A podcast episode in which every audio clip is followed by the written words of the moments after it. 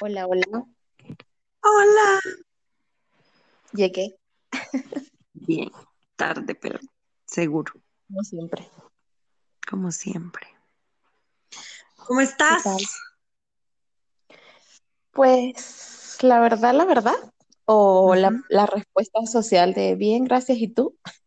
No, la verdad.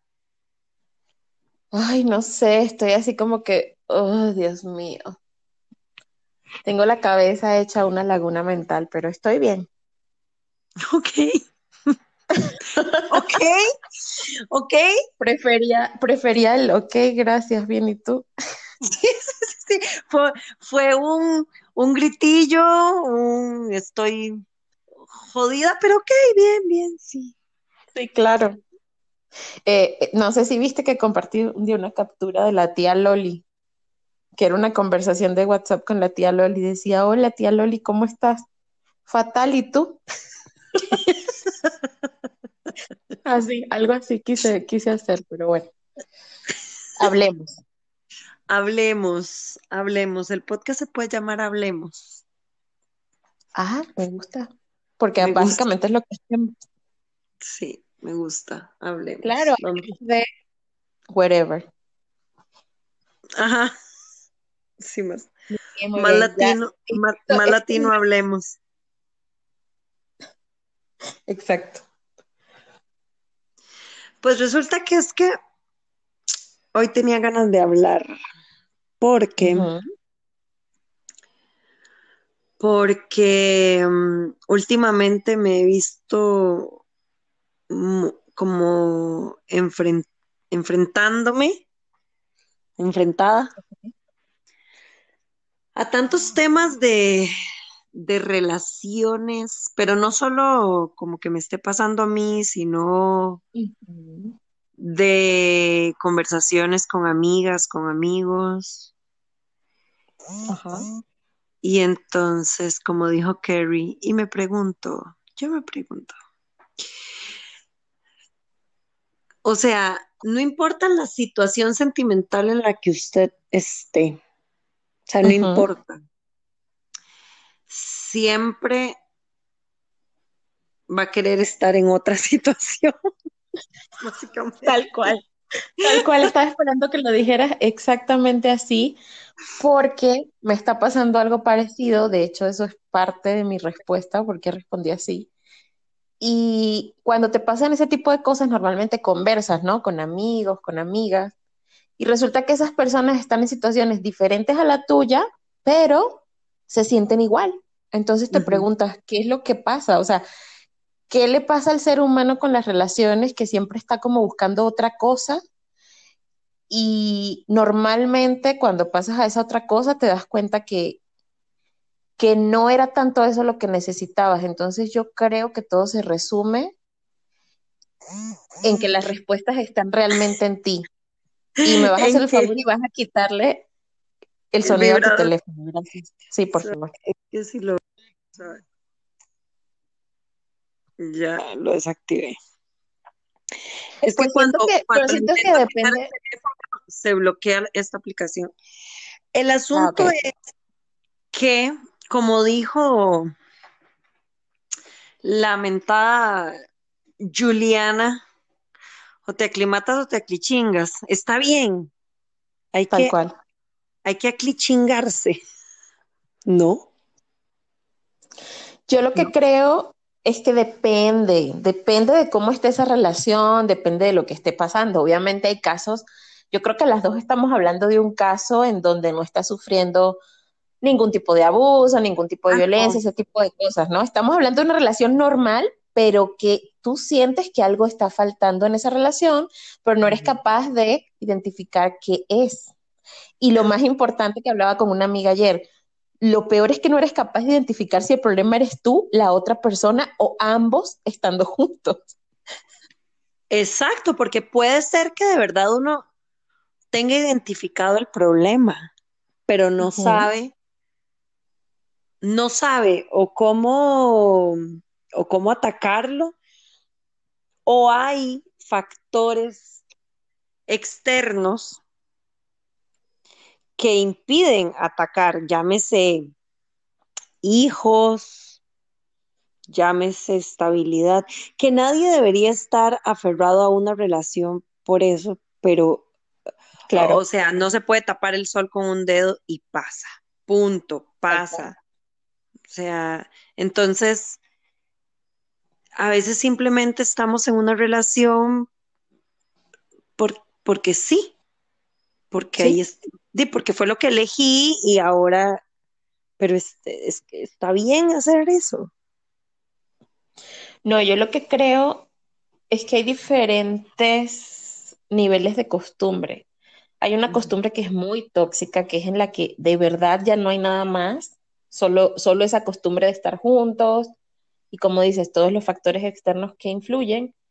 Y hay una costumbre que yo creo que es esa que siempre te dicen, pero haz algo para rescatarla, o sea, métele chispa, haz cosas distintas, o sea, a lo que voy es que sí hay niveles para salvar una relación. Yo creo que hay algunas que de verdad la única manera de que se salven es terminándolas y que se salve cada quien por su lado. Y hay otras en donde sí se puede hacer el típico que te dicen en la revista Cosmopolitan o que te dicen tus amigos, conocidos, de vayan y hagan un viaje juntos y ya con eso se revive. Sí, sí hay unas en donde funciona eso. Pero yo creo que lo importante es identificar en dónde está la tuya para saber si es rescatable o no es rescatable. Tampoco me gusta ese pensamiento de siempre es rescatable, siempre. Yo creo que no siempre.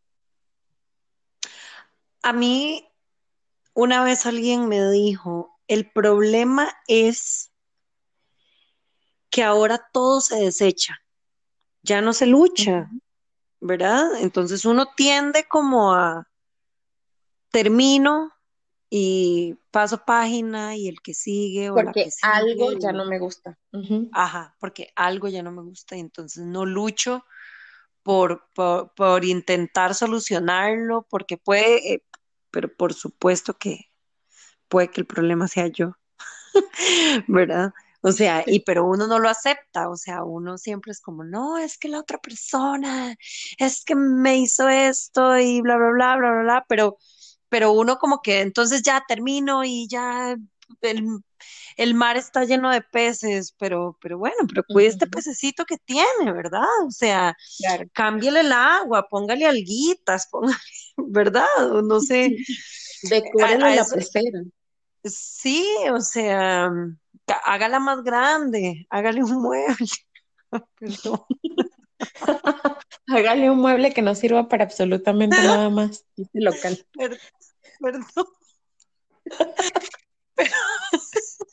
Pero, no, mira. Eh, no, no, que, que está, existe este punto en el que la gente se resiste a, a mejorar, pero hay otro punto, otro extremo en el que ya la relación no da más y ya le cambiaron la piedrita, le pusieron un nuevo respirador, compraron una pecera más linda, un mueble que sí funcionara para más cosas.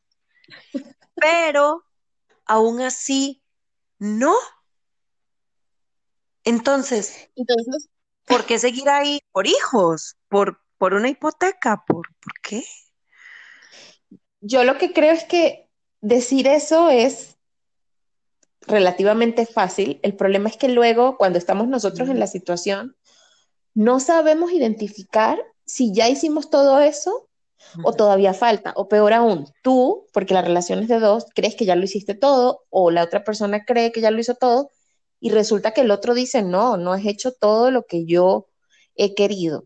Entonces de ahí se deriva la raíz del problema. La raíz del problema es que estás queriendo cambiar a alguien que siempre ha sido así, porque a veces eso pasa que pasamos toda la relación tratando o esperando cosas de la otra persona que la otra persona nunca ha dado realmente. Esa expectativa siempre ha estado en nuestra cabeza, entonces ahí es cuando se va desgastando la relación. Sí, hay otra cosa que me, dentro de todo eso de estar ahí, porque es que sí es cierto que es muy fácil hablarlo cuando, o sea, si uno no está en esa situación, pero tomar la decisión de terminar una relación tampoco es fácil. No, no, no, para nada. Es lo más difícil. Sí, independientemente de lo que haya por medio. O sea, así solo sea un simple noviazgo, y digo simple, ¿verdad? Pero ninguna relación es simple. Mi punto es que no hay nada de por medio, algo fuerte que los ate, una casa, hijos, qué sé yo, o un matrimonio, peor aún, ¿verdad? Tomar la decisión de terminar no es nada fácil, pero aquí viene mi gran interrogante. ¿Nos estamos perdiendo la oportunidad de ser felices con alguien más? Y le estamos quitando a la otra persona esa oportunidad. Esa es la duda que siempre tienen las personas que, que no saben si terminar o no una relación, pero yo leyendo sobre el tema, estuve viendo que gran parte de tomar la decisión de seguir ahí viene de una zona de confort y un poco de miedo y de cobardía. Es decir, dices, bueno, ¿qué pasa? E, entre, entre todas mis opciones, estoy ahorita con una persona.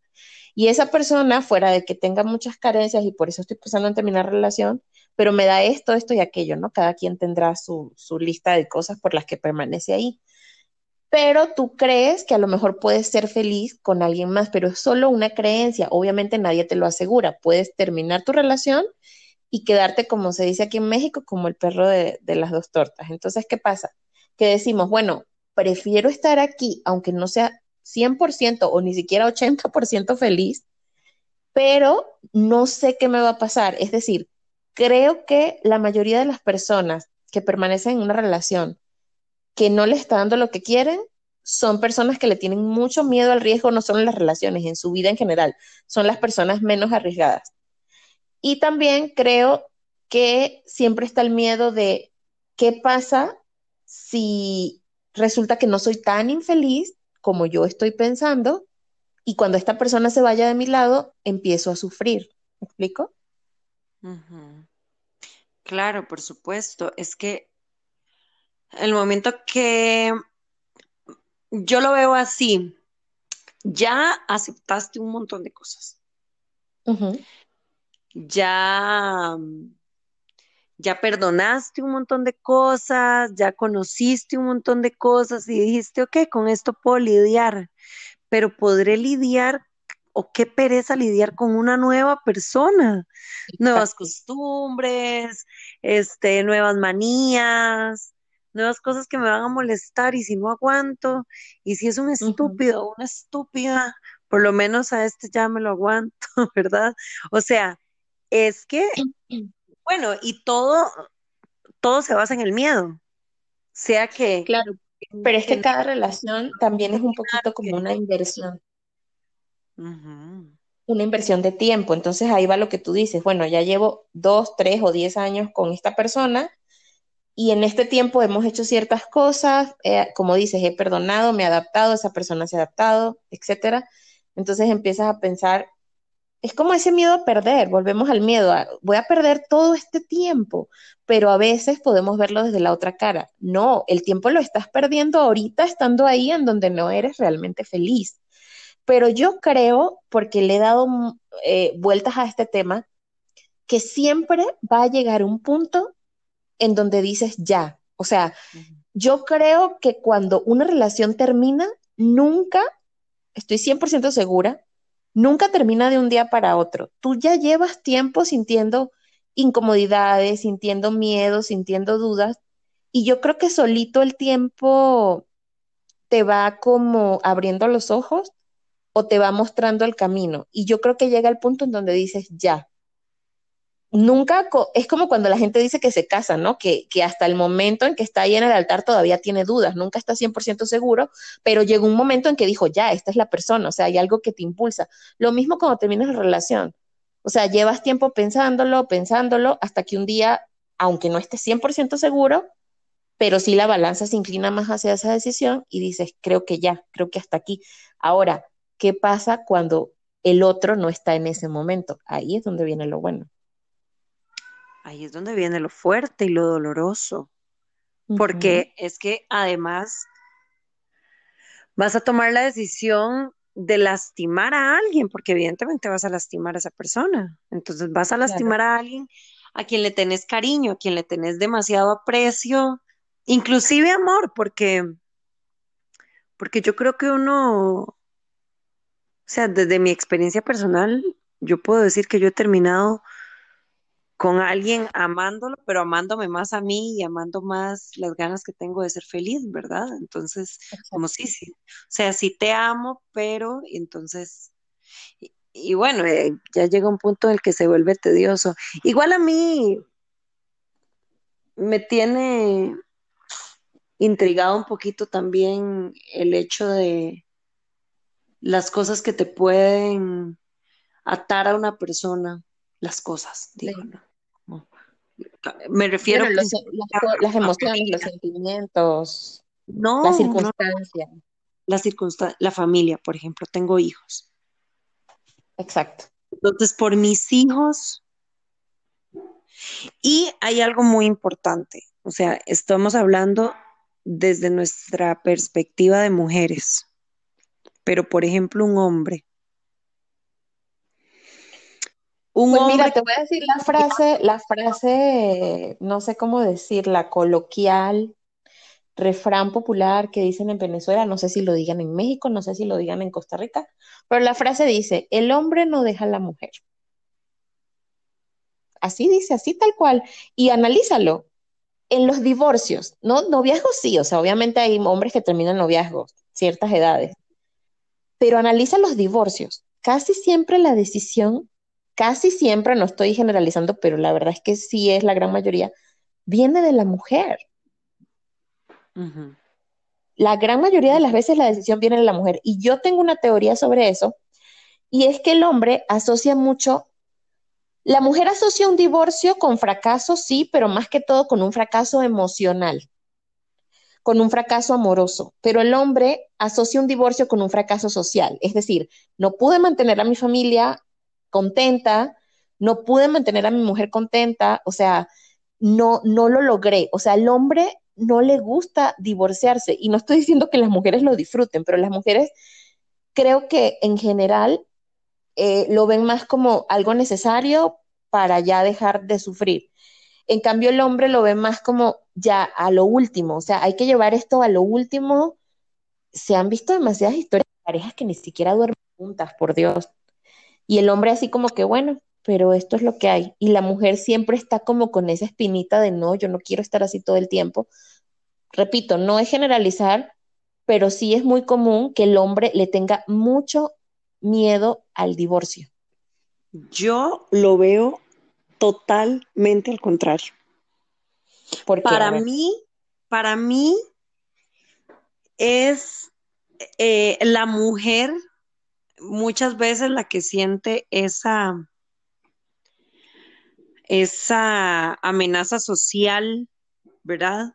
Como no someterse a ese escrutinio, ser de eh, eh, la estadística de mujeres divorciadas y ahora qué hago sola y ya no voy a querer, luego mi marido va a hacer su vida con otra mujer y esa mujer va a tener relación con mis hijos y me explico, o sea, yo más sí, bien lo veo desde ese punto de vista, no sé si será caso especial de de Costa Rica, pero de verdad que para mí es como todo lo contrario. Yo le atribuyo más al hombre que no se quiera divorciar por los hijos, por esta creencia de, de no puedo porque tengo que estar con mis hijos. claro, Entonces, hasta que estén casi siempre se quedan con la mamá y él es el que por tiene las visitas contadas. Eso tendría sentido. exactamente, exactamente. Y hay que hombres, ¿cómo? No, que analizando, sí, tienes toda la razón. La mujer, a ver, la mujer siempre lo lleva hasta el final. La mujer soporta, la mujer aguanta, la mujer busca alternativas, pero lo que voy es que al momento de tomar la decisión, o sea, yo siento que hay más hombres dispuestos a vivir la infel- infelicidad de por vida que las mujeres, o sea, como que la mujer llega a un punto en que dice ya, y el hombre casi siempre dice, pues yo puedo sin problemas vivir toda la vida así. O sea, yo salgo a la calle, hago las cosas que tengo que hacer, incluso tengo por ahí algún desahogo, como le llaman, pero aquí nos mantenemos. A lo que voy es que la mujer siempre cuando, Cuando una mujer decide que algo se acaba, se acaba y punto. O sea, la mujer aguanta mucho y, y lo prolonga mucho, pero cuando lo decide, lo decide y ya. Y esa es la razón por la que a veces hay divorcios en donde el hombre está ahí busque y busque y busque a la mujer y la mujer, y la mujer siempre sale con esto. Cuando yo quería, tú no quisiste y ahora yo no quiero y eso va a ser de por vida. Algo así me refería yo, no sé si te suena. Sí, pero no se lo atribuyo precisamente a que el hombre sienta como que fracasó porque se divorció. Siento que es más como porque es lo más cómodo porque es lo más cómodo, porque, porque ya me casé, aquí en Costa Rica es como, ay, la doña, ¿verdad? Así le dicen, ya, la doña, y, y Dima, sí, jode, y todo, y, pero Dima, es la doña, la mamá de los carajillos, y ¿qué voy a hacer? ¿Verdad? me toca aguantar. Pero es que es lo mismo en México y en Venezuela. Fue la decisión que tomé, pero, pero sí hay algo en lo que tenés muchísima razón, o sea, Normalmente no se esperan esta decisión de la pareja, de la mujer, o sea, no se le esperan. Y eso que estamos hablando desde nuestro punto de vista, eh, mujeres en parejas, en relaciones heterosexuales, me gustaría ver un divorcio entre dos mujeres. Imagínate. O sea, O sea, me gustaría saber sobre eso. Porque, porque qué fuerte, o sea, o, un divorcio entre dos hombres. Sí, claro, totalmente. La verdad porque es que estamos hablando ya de dos cosas, bueno, ya, ya ahí nos estamos yendo muy arriba, pero, pero ¿cómo se llama? Este, sí, sí, sí coincido definitivamente que cuando una mujer toma la decisión de terminar, primero al hombre le sorprende, no se lo espera, nunca. Sí, exacto. Y le viene el arrepentimiento total, ¿verdad? Como, no, yo sí la amaba, qué estúpido fui, bla, bla. O sea, no que haya pasado, no que yo haya pasado por ahí, ¿verdad? por supuesto, pero además hay algo súper puntual, depende de la forma en que termine cada relación. Estamos acostumbrados al típico divorcio de me pusiste el cuerno, eras un borracho. Ya dije que no íbamos a meternos en cuestiones de violencia porque ahí obviamente apoyamos el hecho de vete de ahí. Pero, ajá, me pusiste el cuerno, eres un borracho, no me prestabas atención, todo el tiempo te ibas con tus amigos, no había absolutamente nada entre nosotros más que la relación este, laboral y de ama de casa o mujer igual que trabaja, pero ya sabes, esta monotonía. Pero hay otro tipo de problema, que es cuando no pasa nada de eso, pero simplemente ya no funciona. ¿Y a qué me refiero con no funciona? Ya no hay, pues, entusiasmo de ninguna de las dos partes. Ahí es cuando siento que hay más culpa en terminar de parte de los dos. ¿Por qué? Porque la sociedad nos ha enseñado que un divorcio solo es justificado si tú has sufrido algo muy específico como eso, como infidelidades constantes y ese tipo de cosas. O sea, no estamos acostumbrados en, esta sociedad a ver un divorcio porque simplemente ya no queremos, ¿sabes? No nos estamos matando, no estamos como perros y gatos, pero tampoco estamos felices. Entonces, como no estamos felices, tomemos la decisión. Y ahí es donde viene la parte en que casi siempre uno de los dos ya notó eso y el otro es como que no te vas a divorciar por eso, ¿sí? Subestimas tu felicidad, es decir, ¿por qué te vas a divorciar si no, si no te he sido infiel? ¿Acaso esa es la única razón de divorcio? Me pregunto yo total, total, tenés, tenés toda la razón del mundo. Y de verdad que no pasa solo en matrimonios, también en noviazgos. Claro, claro, o en concubinatos, claro. Exacto, o sea, simplemente, o sea, la, la sociedad no te permite terminar porque no sos feliz.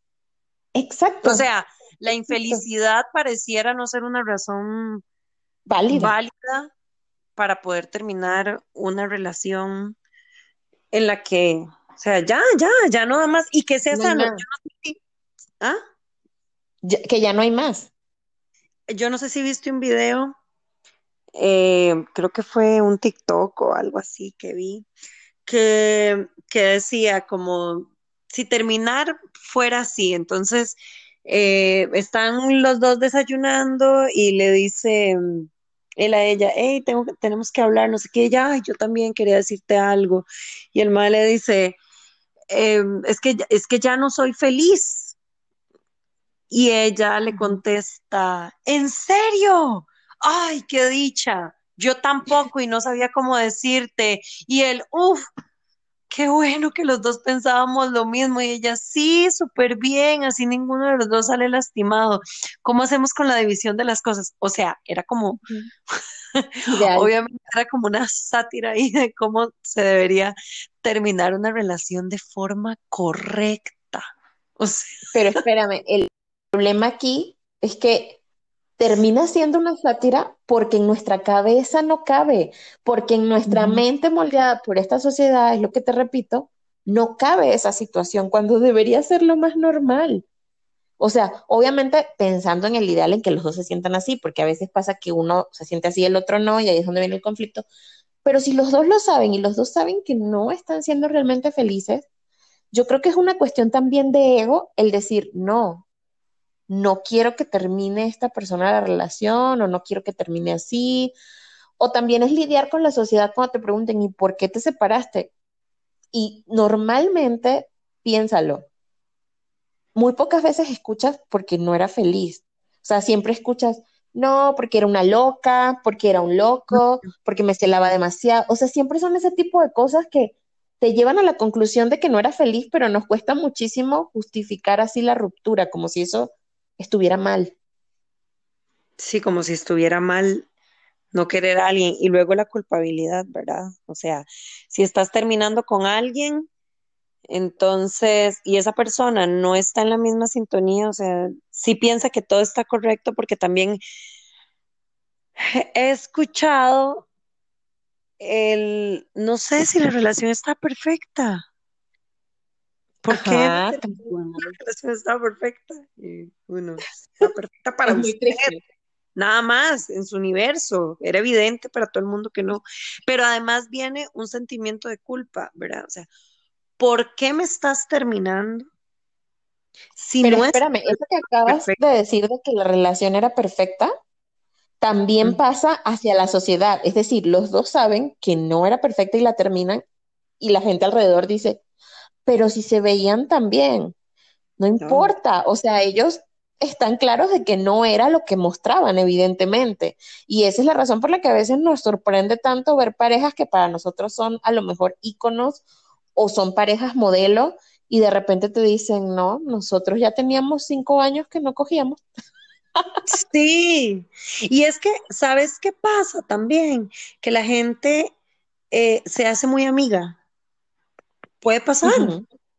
Y entonces ya no hay una relación de pareja.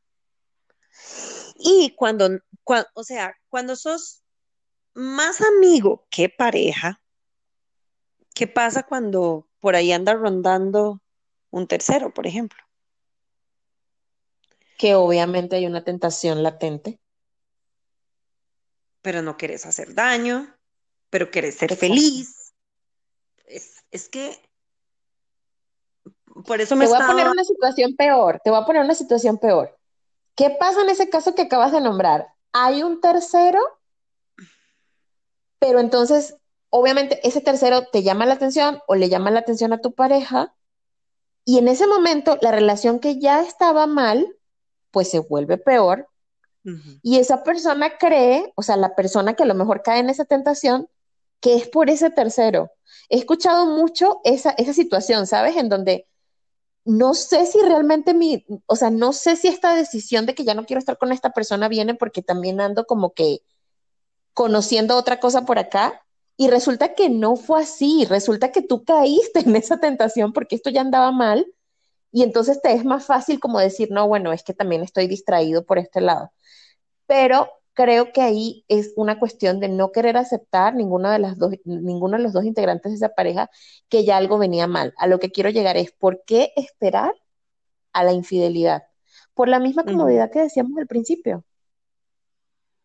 Total, totalmente. O sea, mejor soy infiel, acalladito y, Y sigo. Y no tengo que enfrentarme a toda esta mierda de terminar, ¿sabes? Sí, o sea, que además es que a mí me da demasiada, hace rato lo menciono porque me da demasiadas vueltas en la cabeza el tema de los hijos, que, que es que me parece una parte súper fuerte para aferrarse a una relación, ¿verdad?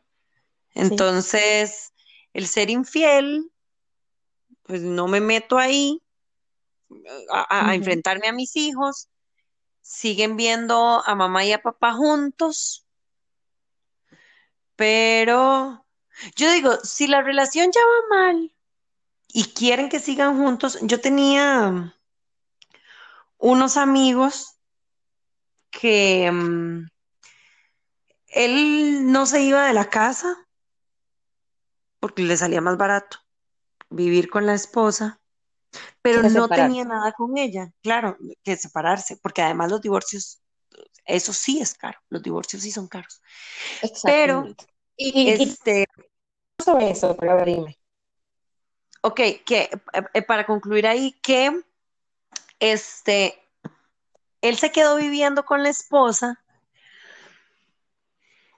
y el hijo que tenían en común veía una relación muy sana de mamá-papá, se llevaban muy bien, pero no como pareja. Claro, como room. Ajá, cada uno tenía pareja, porque él de hecho era novio de una amiga mía y yo a la esposa no, nu- nunca ni siquiera la conocí, o sea, y yo me acuerdo que yo al principio a mi amiga le decía, no, ¿usted cómo se le ocurre? Usted está loca, Está ¿verdad? viendo la cara de pendeja.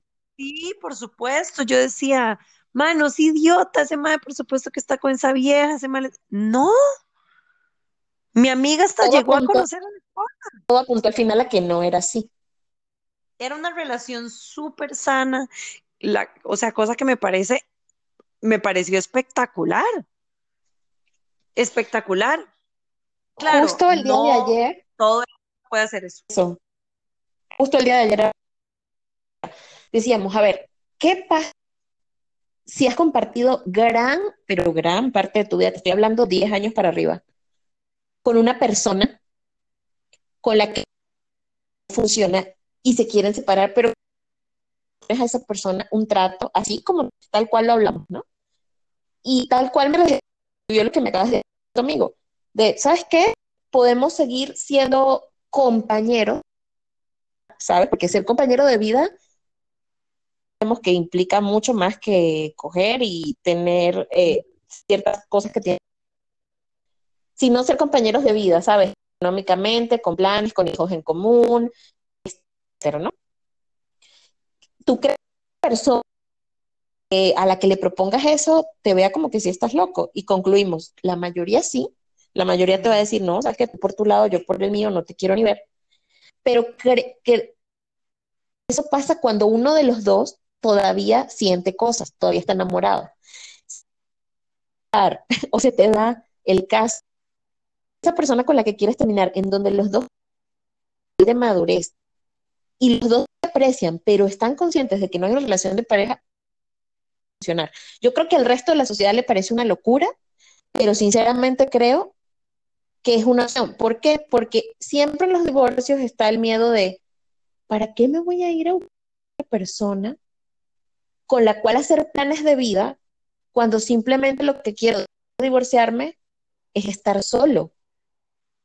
Mucha gente se divorcia para estar solo, no una relación. Entonces, en el entendido no para iniciar una relación, sino para estar en, contigo mismo, ¿por qué no puedes seguir siendo, si se puede llamar, de esa divorciaste? Estamos acostumbrados a que al terminar una relación, esa persona muere, básicamente.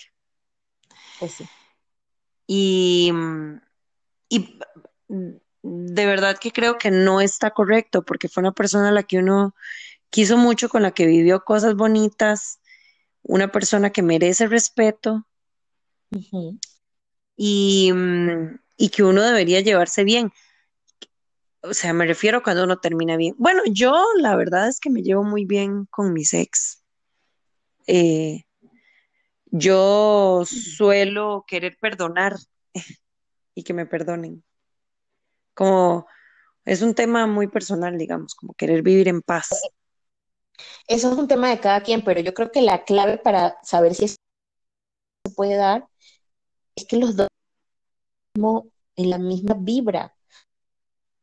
La mayoría de las veces no se puede hacer lo que acaba. Todo el mundo le parece una locura porque siempre hay uno de los dos que es muy dolido, que tiene rencor, que tiene resentimiento con la otra persona, ya sea porque le hizo sufrir o, si, o siente que la otra le hizo sufrir, o ya sea porque todavía está enamorado y la otra persona es la que no quiere. En esos casos, por supuesto que no aconsejo quedarte con esa persona.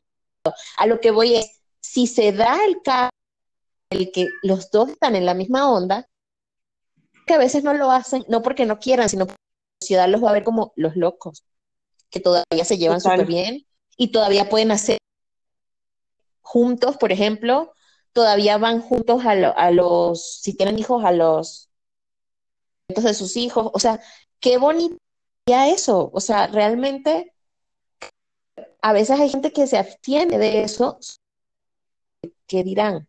Y también hay que cuando alguna de las dos personas consigue una pareja, aunque no sea para vivir con esa persona, sino simplemente para tener relación y salir, la persona te va a decir lo que tú le dijiste a tu amiga. No, o sea, a mí no me vas a ver la cara. Tú sigues teniendo tu ex esposo o ex esposa. Sí, completamente. Completamente de acuerdo. O sea, y, y tal vez no es solamente las, no es la sociedad. O sea, sí, pero tal vez nadie te está viendo, nadie, nadie te está señalando. Es tu paranoia de Nosotros que estás en el ojo, claro. Ajá, nosotros mismos. Eso es como, no sé, como cuando uno fuma marihuana, que piensa que todo el mundo sabe que uno fumó marihuana. No, y, y que tú, eh, la peste llega hasta la otra esquina y nadie se dio cuenta. Exacto. O sea, y en realidad nada, nada. O sea, nadie se dio no cuenta. Tenés la misma cara de estúpido que siempre. O sea, este, yo creo que pasa lo mismo con las, con las acciones que a veces no, no llevamos a cabo por el qué dirán, pero que en realidad la gente ni siquiera se está percatando de, de que uno existe. O más importante, se percatan por un rato. Es decir, por tu tema, lo que sea que te haya pasado en tu o lo que sea, como cuando, como cuando la menor de la casa sale embarazada. Eso es un ratico, la comidilla. Ya después, en, en un mes, nadie se va a acordar. O sea, nadie se va a acordar de ti, ni de tu bebé, ni de lo que pasó en tu familia. O sea, el punto por lo que digan los demás, porque uno, el primer supuesto puede que ni se enteren, porque de verdad eres un, un granito de arena en la playa. Puede que sí se enteren y que incluso hablen de ti. No va a durar más de 15 días, ¿sabes? Sí, sí, completamente. Yo, en conclusión, opino que deberíamos estar donde, donde sintamos que nos quieren bonito, donde estemos queriendo bonito, donde seamos felices, donde seamos plenos, o sea, que de verdad disfrutemos, enamorados o no. Ok, te voy a decir algo muy no triste. Te voy a decir algo muy triste sobre eso que acabas de decir. Estoy súper de acuerdo, pero hay algo que va, hay, hay una, un estereotipo social sobre eso que acabas de decir que va en contra de la naturaleza humana. Es decir, tú siempre tienes que estar donde estés pleno, donde estés feliz, donde te sientas bien. Lo dice la sociedad. Y por otro lado, que el matrimonio es para siempre, que cuando decides unir tu persona, ya sea legal o espiritualmente, por decisión propia, lo que sea, que eso es y debería ser para siempre. Entonces, son, digamos, la ponen y entonces tú dices, o sí, entonces, ¿qué sería lo lógico según la naturaleza humana? Que cada tiempo se cumple un ciclo, ya no, ya esta relación ya dio lo que tenía que dar, Si nos vamos a, eh, si nos vamos sobre ese supuesto, el ser humano debería tener unas tres o cuatro estables en su vida, en donde diga, ok, ya, otra, soy pleno, soy feliz. Suena muy feliz ir como vampiro chupando acá, amor acá, amor acá, amor acá, se acabó. No, no, no. Crudo es. O sea, cuando ya se acabó ese ciclo, puedes ir sin ningún tipo de otro. Los remordimientos realmente siembra a lo que estamos acostumbrados a escuchar. O sea, tú tienes esa relación porque tú te casaste y punto. Pero yo leí algo sobre eso y decía que uno tiene que cambiar de pareja cada cinco años. Sí, yo también lo leí, por eso lo acabo de decir. lo leí juntos. De hecho, no, pero, pero casualmente, bueno, la, teoría es súper conocida. súper conocida que el amor tiene duración. Ajá. O sea, el enamoramiento dura menos, pero que uno debería cambiar de pareja cada cinco años. Me quedan dos. Bueno, prepárese ganado, porque en dos años quedo soltera, nada que ver. Yo me quedé hace mucho. Pero. Ya, next, no mentira. No, es que de verdad, de verdad, complacer a todo el mundo, peor, esa es la vida. Tratar de tener a todo el mundo feliz. Yo creo que lo es que callen todo alrededor y se sienten tú y esa persona se y sea una conversación tipo, ¿yo eres feliz? ¿Sí? ¿No? Sin importar, mira, y aquí viene todo el tema de los hijos, ni siquiera los hijos. No. Tú los estás formando para que tengan su vida. El día de mañana, cuando tu hijo tenga 18 años o tu hija tenga 18 años y esté por ahí con su noviecito, casa amargado con la pareja con la que no quería estar al lado. Tú. No solo eso, ¿qué les estamos enseñando? Sí, porque aparte todos sabemos que todas las cosas que llegamos a hacer de vienen de lo que vivimos en la Tú creciste en un hogar en donde viste que tus papás se quedaron, a pesar de que tú sabías que no eran felices, aunque no quieras, inconscientemente repites patrones y empiezas a hacer algo así.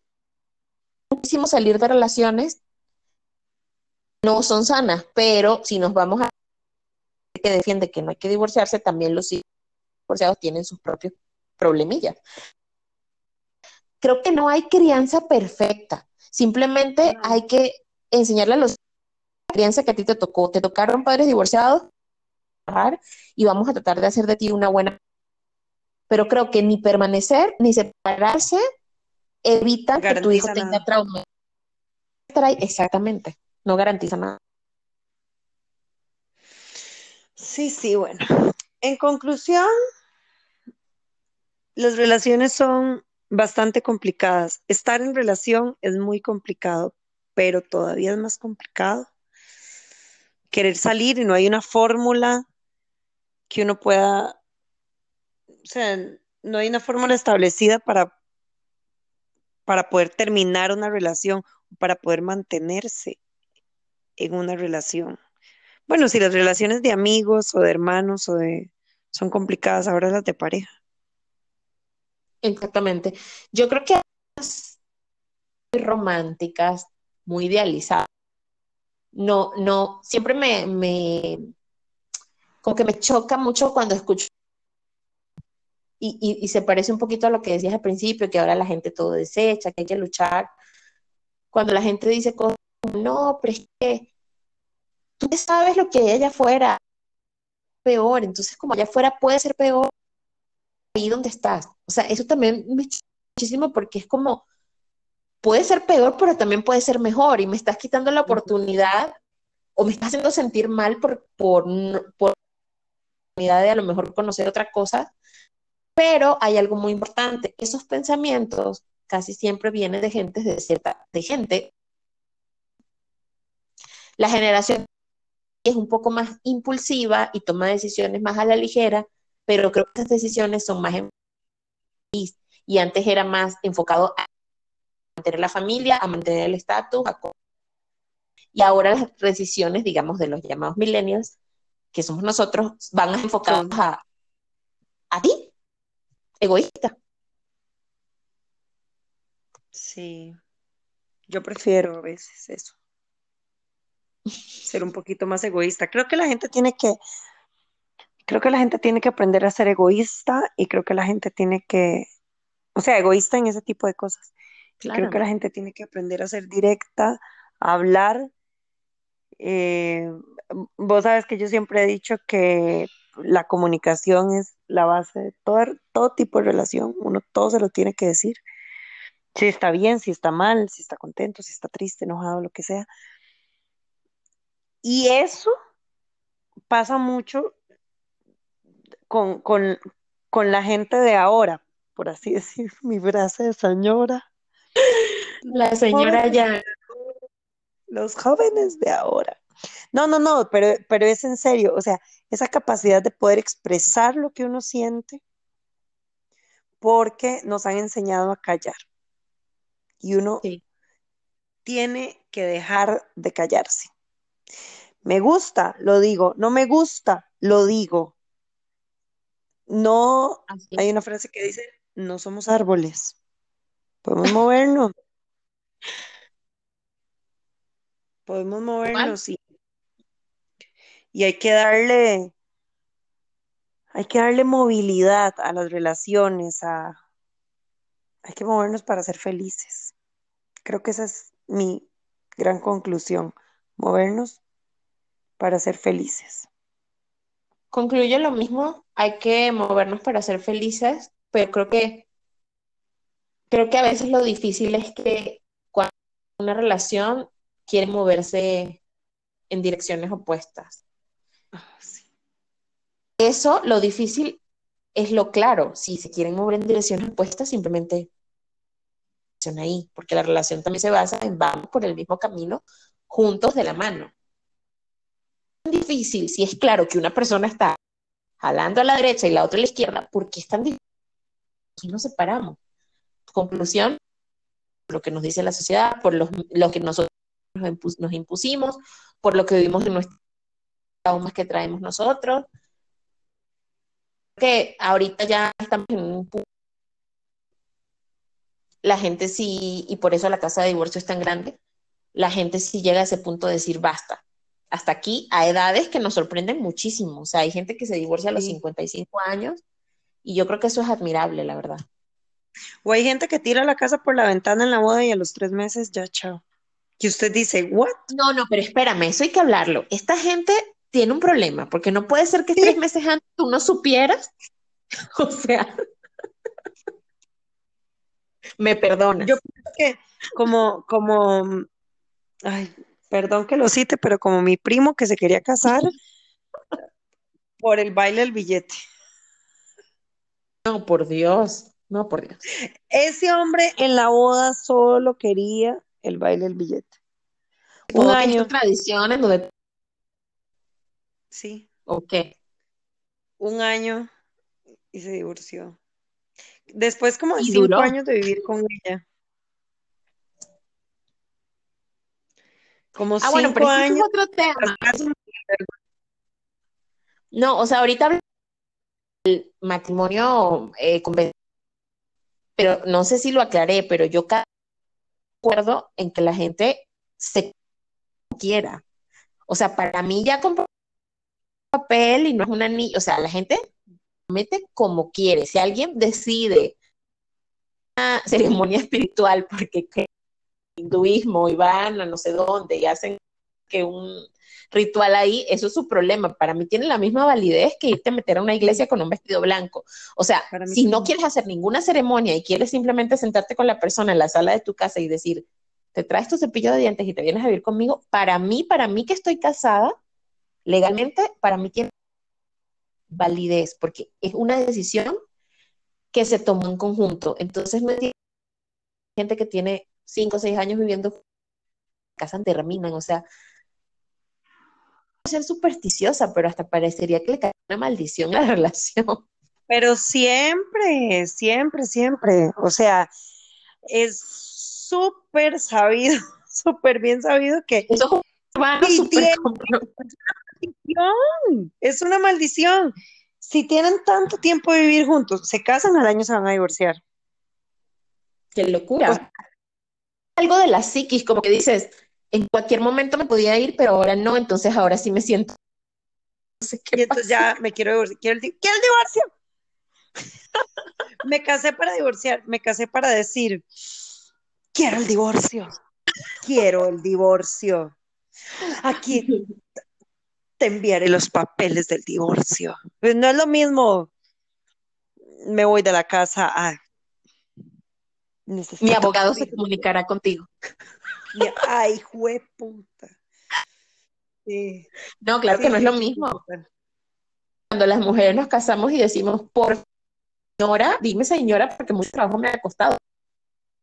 Perdóname, pero hay un papel que dice que soy mi marido. O sea, son tonterías, pero yo creo que sí tiene una afectación psicológica porque no es posible años compartiendo todo, de la nada firman un papel y ahora ya no se quieren. O sea, No, para mí es... Ay, yo no sé, a veces cuando las parejas tienen tantos años de estar juntos y se casan, me parece que es un negocio, ¿verdad? O sea, hay que, porque, porque el, el, matrimonio es un negocio, o sea, es un, es un contrato. Es un convenio. sí, o sea, un acuerdo de voluntades. Por cierto, ¿qué opinas de hacer un, un, un acuerdo prenupcial para... Completamente a favor. Fíjate que estoy a favor ahorita en este momento de mi vida Obviamente no lo hice cuando me casé. Pero decirte algo. Porque ¿qué, iba, qué, ibas a separar? Sí, no, que iba a separar. O sea, mi, mi cuerpo es lo único que podía separar en aquel, en Pero espérate, hay algo muy importante. Y no sé si esto va a sonar horrible lo que voy a decir. Si lo asocias con que tanto me amas, que tanto confías en mí. O sea, años de casada puedo decir, ay, sin problema, pero cuando estás en ese idilio de casarnos porque encontré la persona de mi vida, puede resultar un poco chocante. No resulta chocante si los dos están claros desde el principio, ¿sabes? Si la onda va. Pero resulta chocante no se siente como ofendido, ¿sabes? Como que pensando en que esto va a terminar o qué. Pues sí. Exacto. bueno, no sé. Un tatuaje. Sí, no es me acordé En el pistola, me acordé en el pistola, o sea, yo no... No es para toda la vida. Yo no sé por qué la gente se deja, o sea, si, si estás muy enamorado, pero un tatuaje es para toda la vida. no, no, o sea, vamos a ver, el prenupcial va bien si, puta, si tienen mucha plata. Desde el principio, ajá. Sí, pero de, si no, todo va a entrar en gananciales. Entonces, igual se va a dividir y todas las cosas que usted tenga antes de casarse no entran en gananciales. Entonces, el asunto es si tiene estos millones de millones y entonces usted dice... Para resumir, si eres rico de cuna, ahí aplica. Pero si tú a los 23 años no tienes ni dónde caerte muerto, como casi todo el mundo, ¿qué es? Por favor. Nosotras. O sea, no, no, no, yo me, yo, me, yo me caso ahorita, igual no tengo necesidad de firmar un prenupcial. Exactamente, no importa que sean mis pensamientos. O sea, ¿qué le voy a decir? Que el escritorio, si nos separamos, el escritorio va a ser solo mío. Porque... Exactamente. Oye, pero el tema de, de, la parte financiera, porque toca que es lo más importante, la parte sentimental. Pero qué feo qué feo cuando la gente se pone en ese plan. O sea, realmente sería llegar a un acuerdo y decir, ¿sabes qué? Yo esto me corresponde a aquello, así lo dejamos, siempre va a llevar más, eso es obvio. Pero, ¿sabes qué es lo feo de no estar de acuerdo? Hasta que no están de acuerdo. Que obviamente si hay, vamos a suponer, en, en un matrimonio genérico hay y hay un carro, ¿no? Por decir algo obviamente hay que vender esa casa, hay que uno vende una casa, o sea, no es como que llegas ahorita vendo casa, cuatro recámaras y te van a salir tres compradores. O sea, tienes que montarte y calarte todo ese proceso y hacer pasar a tus hijos por eso de que vas a sacar todo, cada quien se tiene que ir a un lugar, casa, una vez que se venda, pues, o sea, realmente es un tema. Con respecto a eso, voy a decir que me molesta, digamos que en ese aspecto soy un poco machista. Ok. Pero me, me molesta me molesta cuando le quieren quitar la casa a los niños. Eso me molesta. Tal cual. Me molesta, me molesta, por ejemplo, que una mujer no haya tenido un trabajo fuera de la casa, ¿verdad? Porque trabajar en la casa, ser ama de casa y ser mamá es un trabajo muy pesado. Entonces, en eso se te va la vida, la juventud, las ganas de vivir y todo. Me molesta de sobremanera que el hombre quiera eh, qué sé yo, darle menos porque dice, no, es que yo siempre he trabajado y soy yo el que siempre ha dado más y entonces, este, no, la casa la hice yo y yo pago la casa y yo esto y entonces no es justo. Ella también, no, ella, ella se ha hecho cargo toda la vida de, de mantener la casa limpia cuando usted llega a trabajar y de mantener a los carajillos bien bañados y todo el asunto, ¿verdad? Este, que O sea, ¿te molesta que esa contribución como entonces no cuenta? Como que todo lo que hiciste... Claro, como no, como no, como no fue económico, entonces que... Y, y también hay muchísimos, muchísimos, muchísimos casos de mm, gente que no se divorcia porque te lo decía hace un rato, le sale más caro. O sea, le sale más caro, ¿por qué? Porque tengo que dividir la casa, porque tengo que dividir el negocio, el negocio que formé, le tengo que dar el 50% a mi esposa que para efectos míos no trabaja. ¿verdad? No trabaja porque no se levanta todos los días a, a, una oficina. No, no, no, no, no, no, no, no. O sea, e, eso, me molesta tener que someter a, además gente a infelicidades por un tema económico. Claro, me molesta porque yo no tengo un 5. Pues, si tú eres en esa situación, dices, bueno, creo que es lo Sí, quién sabe cómo, o sea, es muy fácil hablar cuando uno no está ahí, ¿verdad? Entonces, claro, porque hay otro, hay otro. me disculpo. De antemano una disculpita. La verdad es que hay otro escenario, eso, me puse a plantearme el otro escenario, que es donde la mujer sí trabaja afuera también, y los dos siempre han trabajado.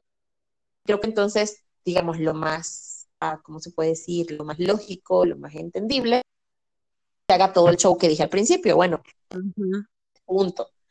Pero aún así, puto trauma criaturas. Porque tú sabes, a ver, eh, Yariela, cuando tú estás en cierta edad, o sea, cuando tú eres niño, tu casa, tu cuarto, tu cama, tu vecindario, todo eso es tu mundo. O sea, es tu mundo. mundo, el hecho de que estás creciendo en ese hogar, que ahí viven tus padres, que ahí vives tú, que vas a cierta escuela, que a lo mejor vas a tener que dejar de ir a tu papá o tu mamá o con quien te quede, se va a mudar. Realmente es muy fuerte, es muy fuerte desde emocional, someter un para el adulto es difícil decir, bueno, mi casa, ya voy a vivir en otro lado. El niño. Ahora, para, para permanecer con alguien, no. Si hay parejas que no están tan mal y entonces cuando empiezan a usar la balanza dicen, no, pasar por todo eso, a quedarme aquí, bueno, me quedo aquí. O sea, a lo que voy es que sí hay que entender que hay gente que ve el divorcio como un monstruo sí, a lo mejor tengo aquí una, tengo un hogar, pero voy a pasar si decido irme de acá. Y es muy cuando no estás en la situación y decirle a alguien, nada, lo hazlo, busca. Hay gente que simplemente dice, como infelicidad barata, prefiero esto a una infelicidad peor, no sé si me estoy explicando. Y prefiero esto a afectar a terceras personas que son el motor de mi vida y no quiero causarles este trauma, como son Tal cual. los hijos. Entonces, Nada va a ser igual, nada, nada, respetable también. nada va a ser igual. Exacto. Y eh, tengo que insistir con el hecho de que normalmente no es igual para el papá. Sí, porque normalmente los niños se quedan con la mamá. Ah, claro. Normalmente el hombre dice, es que voy a pasar de ver a mi hijo o a mi hija o a mis hijos cuando se duermen, compartir la comida. Es que de verdad, o sea, hay que ponerse, o no cuestión de, de, de madurez, que no todo el mundo puede llegar a tener o de estar en la situación, pero hay que ponerse en el día a día de un niño, papás, que cena con sus papás, que se va a la cama y le da las buenas noches a ambos, y que de un momento a otro ese niño simplemente empieza y a su papá cada fin de semana. O sea, no estoy No, y lo, no para quedarse, pero sí es una razón para pensarlo muy bien. y lo que siente también esa persona. O sea, lo que pueda sentir yo como papá, yo hombre, Ah, claro, en decir, llegar, del trabajo, llegar del trabajo, estar acostumbrada a llegar del trabajo, mi hija me abre la puerta, mi hijo me abre la puerta, se me tira encima, comemos juntos, jugamos, a luego atravesar un divorcio y además tener que llegar tal vez Y solo a algún lugar, porque por lo menos la mamá di pasa el dolor, pero con los hijos. Pero es que a eso me refiero cuando siento que los hombres les cuesta la decisión porque ellos se visualizan en ese, claro. la, Soledad, la típica de un hombre divorciado es ese que llega a una pieza, le decimos a un lugar donde vives, pero muy chiquito, sí, apartamentito, chiquito, llega, como dices, todo lo opuesto a lo que acabas de escribir. Se hace de cenar alguna cosa recalentada, unos tacos, porque no va a estar cocinando después de llegar al trabajo. Eso, cuando puede vivir solo, si no es que se devolvió a la casa de la mamá. ah, exacto. Ah, imagínate, volver otra vez a tú- Pero a lo que voy es que siempre la imagen siempre es más triste, y eso lo sabemos, lo vemos, así lo representa el cine, a la imagen de la mujer. Como una onda de, tengo tantas cosas, estoy de aquí para allá.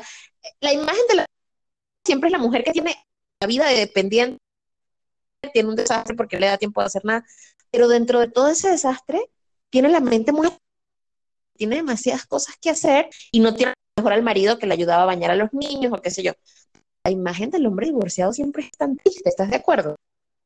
No, Total, todo solo, todo, todo todo, todo depre.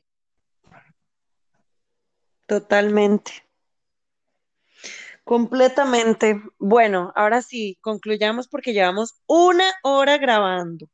Excelente. Excelente.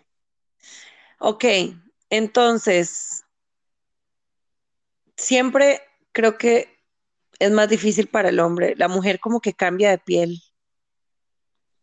Eso es lo que creo, que la mujer cambia de piel. Por más que sufra, cambia de piel, se renueva. Tenemos esa Al hombre, al hombre le cuesta más. Pero en Que el hombre se general, queda anclado a muchas cosas. sí, pero en general, en general cuesta mucho tomar la decisión de terminar una relación. Por la razón que quiera que, sobre todas las que acabamos de enumerar, en conclusión, cuesta mucho. ¿Cuál? Cuesta mucho y la otra sería, por más que evalúa qué es lo que tú quieres y mm, otro, bueno, yo personalmente era algo en lo que hace cinco años no pensaba, pero ahora lo tengo presente. A veces sí está bien ir a terapia, a terapia personal, para descubrir qué es lo que te está anclando a esa relación.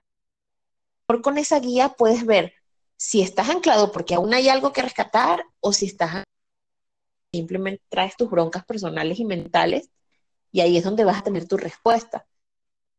Creo que ir a terapia es muy bueno, para eso están los obviamente solamente estamos hablando de locuras aquí, pero un especialista te va a decir, ¿sabes qué? Primero tus cosas y luego ya puedes tomar una relación, ¿no? Completamente. El tema del siguiente, de las, del siguiente podcast va a ser fidelidad Ok. y qué pasa cuando uno todavía quiere, pero en la cama falta algo. Perfecto. Hay que tomar nota de eso. Entonces vamos a leer sobre eso y espero que nos veamos, hablemos en una semana. Exactamente. Deberíamos poder grabar una vez por semana. Por favor. Si es que la Vamos a- lo permite. Vamos afinando detalles. Tenemos que lograr bajar el tiempo de grabación. Una hora está perfecto. No, ya no. Estos seis minutos ya. Así, va a quedar a medio palo, así ya. Así de la nada. sí, ponemos ahí un pitido de sonido. Bueno, Bueno, perfecto. amiga, te lo paso. Súper. Bueno, Te- chao. Adiós.